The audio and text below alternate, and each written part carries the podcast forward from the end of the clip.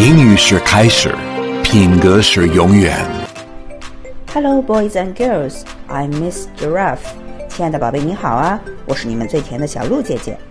今天，小鹿姐姐要给大家带来《The Diligent Cook》。A rich man once invited a new cook to cook for himself in his household.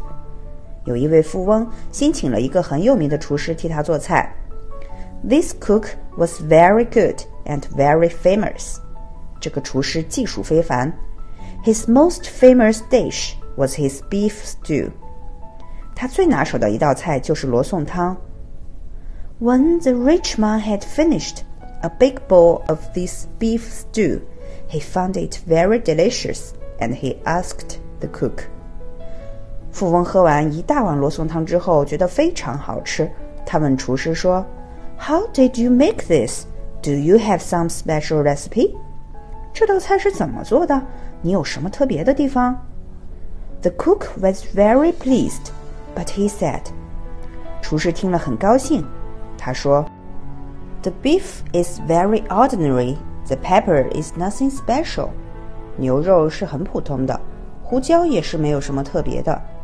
As for the onions, we can buy them anywhere in the market. 洋葱在市面上就可以买到。But when I put myself into it, the result is very special. 不过，因为汤有了我的用心及专注所烹制出来的，这是汤好喝的原因。小故事大启示。